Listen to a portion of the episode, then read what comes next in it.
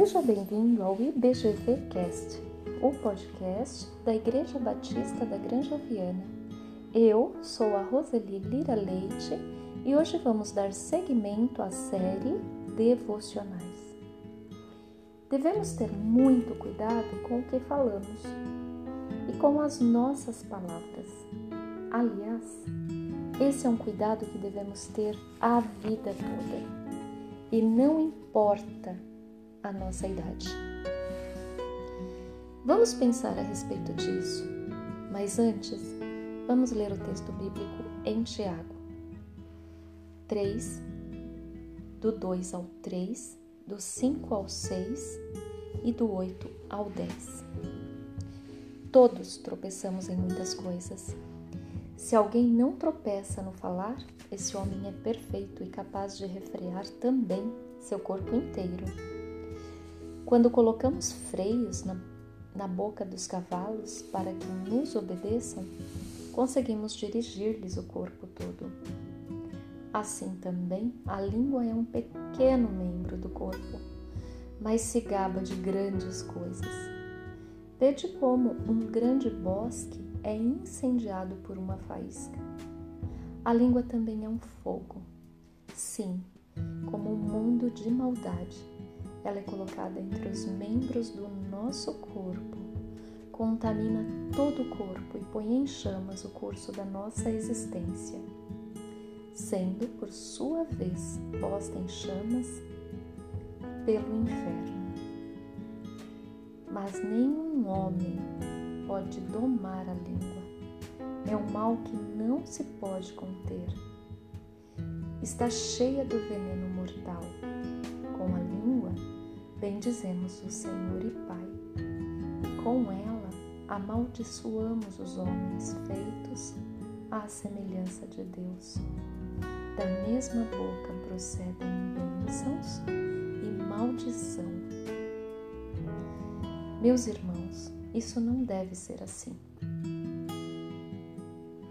Quando ainda não somos tão maduros, falamos com despreocupados às vezes com as ofensas que provocaremos. Achamos que vamos consertar o mundo com as nossas palavras. No entanto, pela falta de sabedoria, ofendemos quando falamos tudo o que vem à nossa cabeça. Pensamos estar fazendo com o intuito de ensinar o outro, o que nem sempre é verdade Fazemos apontamentos sobre as pessoas, tais como seus aspectos físicos ou psicológicos, e esquecemos que o que apontamos no outro normalmente é algo que nos incomoda. Fazemos projeções.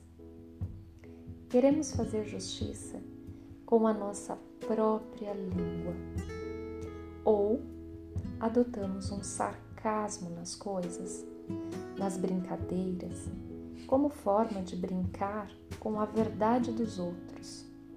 Pior, encontramos adeptos quando nos prestamos a esse papel. Também encontramos adeptos para ser porta-vozes de determinada situação, quando é para botar lenha na fogueira Posso dar uma sugestão? Fuja disso. Isso pode ser uma cilada para a sua vida. E, no entanto, como o silêncio diz coisas. Aprender a observar e pensar antes de falar revela sabedoria em nós. É essa a obsessão que deveríamos ter sabedoria que vem do alto. Veja o que Tiago 3,13, do 17 ao 18, diz sobre isso. Quem entre vós é sábio e tem conhecimento, mostre suas obras pelo seu bom procedimento em humildade e de sabedoria. Mas a sabedoria que vem do alto é em primeiro lugar, pura, depois pacífica, moderada, tratável, cheia de misericórdia e de bons frutos, imparcial e sem hipocrisia. O fruto da justiça semeia-se em paz para aqueles que promovem a paz. Mesmo assim, às vezes, nos deixamos ser usados como porta-vozes de situações embaraçosas, líderes maléficos em determinados ambientes, como do trabalho, da família, entre grupos de amigos, irmãos, nas igrejas, entre outros lugares. Uma coisa é certa: o resultado será o afastamento, a discórdia, o isolamento social, por exemplo. Quem nunca viveu esse tipo de situação não se deixe contaminar por isso.